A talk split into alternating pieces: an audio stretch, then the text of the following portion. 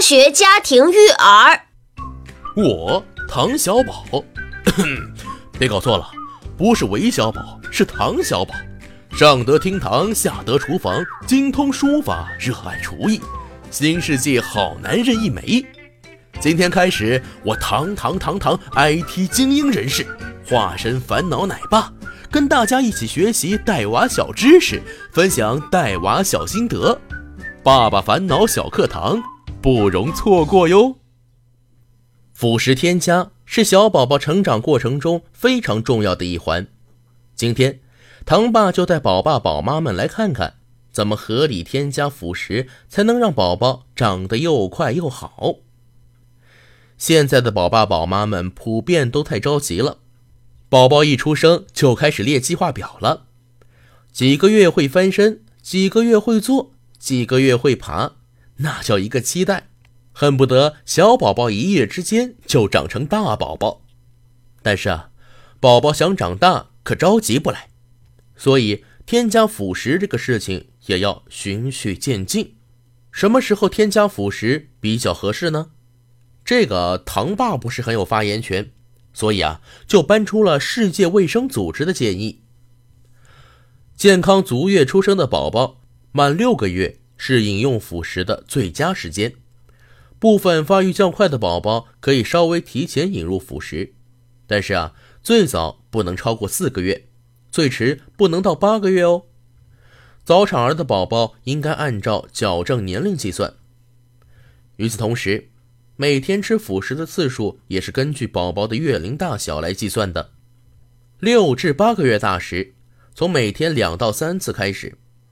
九至十一个月期间，逐渐增至每天三至四次；十二至二十四个月大时，根据需要，每天提供一至两次的辅助营养食品。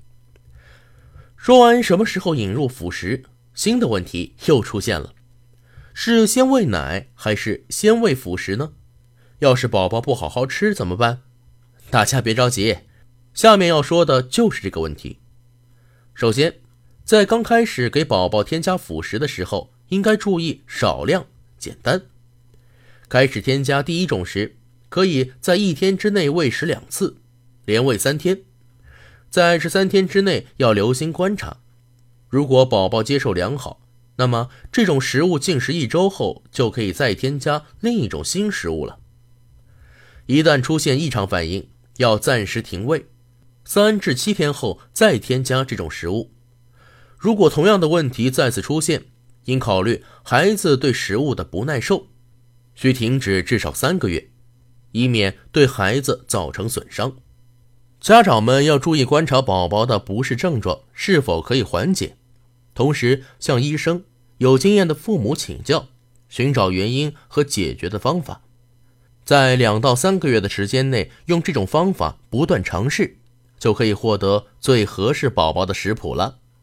其次，宝爸宝妈们要注意先喂辅食后喂奶，每次辅食添加的时间应安排在两次母乳或配方粉之前，让宝宝一次吃饱。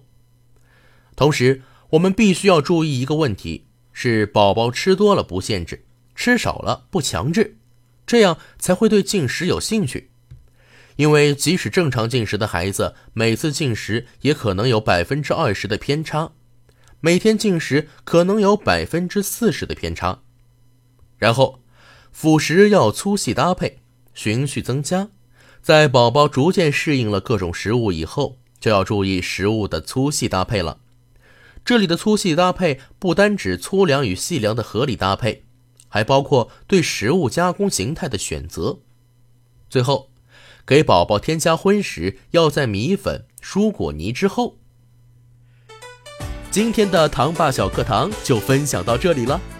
如果您对育儿方面有任何问题，或者对我们有什么更好的意见和建议，一定要去我们的微信公众账号“科学家庭育儿 ”，ID“ 科学育儿二零一二”，留言告诉我们哦。